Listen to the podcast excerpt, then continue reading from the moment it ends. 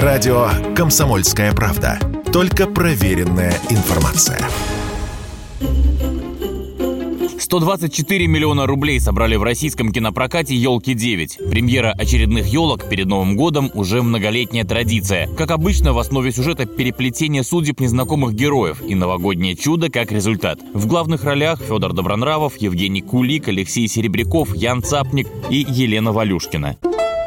Это что за панихида такая? Ну, надо встречать как-то, ну, весело как-то. Ну, хотя бы вот так вот, ну...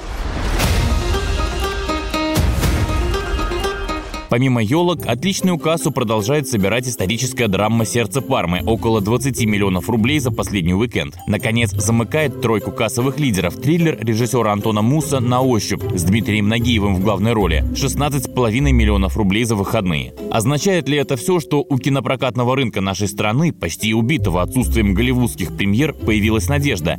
На этот вопрос нам ответил кинокритик Иван Кудрявцев. Я думаю, что на какие-то сотни миллионов рублей «Елки-9» точно могут рассчитывать по итогу своего проката. «Сердце Пармы», собрав еще 20 миллионов рублей на этом уикенде, точно продолжит собирать стабильно. И я думаю, к новогодним праздникам перевалит за миллиард рублей кассовых сборов. Это самый кассовый релиз с начала февраля. Тот самый фильм, которому рынок обязан возрождением сегодня. Все, что мы видим, в том числе и успехи такого жанрового продукта, как э, триллер survival, то есть триллер о выживании на ощупь с Дмитрием Нагиевым в главной роли, где его герой один на один с э, лесными хищниками и со своей внезапно в результате оплошности возникшей слепотой. Вот этот фильм тоже хорошо собирает. Это говорит о том, что российское кино, российский кинопром сегодня может обеспечить и э, жанровое разнообразие, которое нужно рынку, и зрительский интерес, который нужен рынку.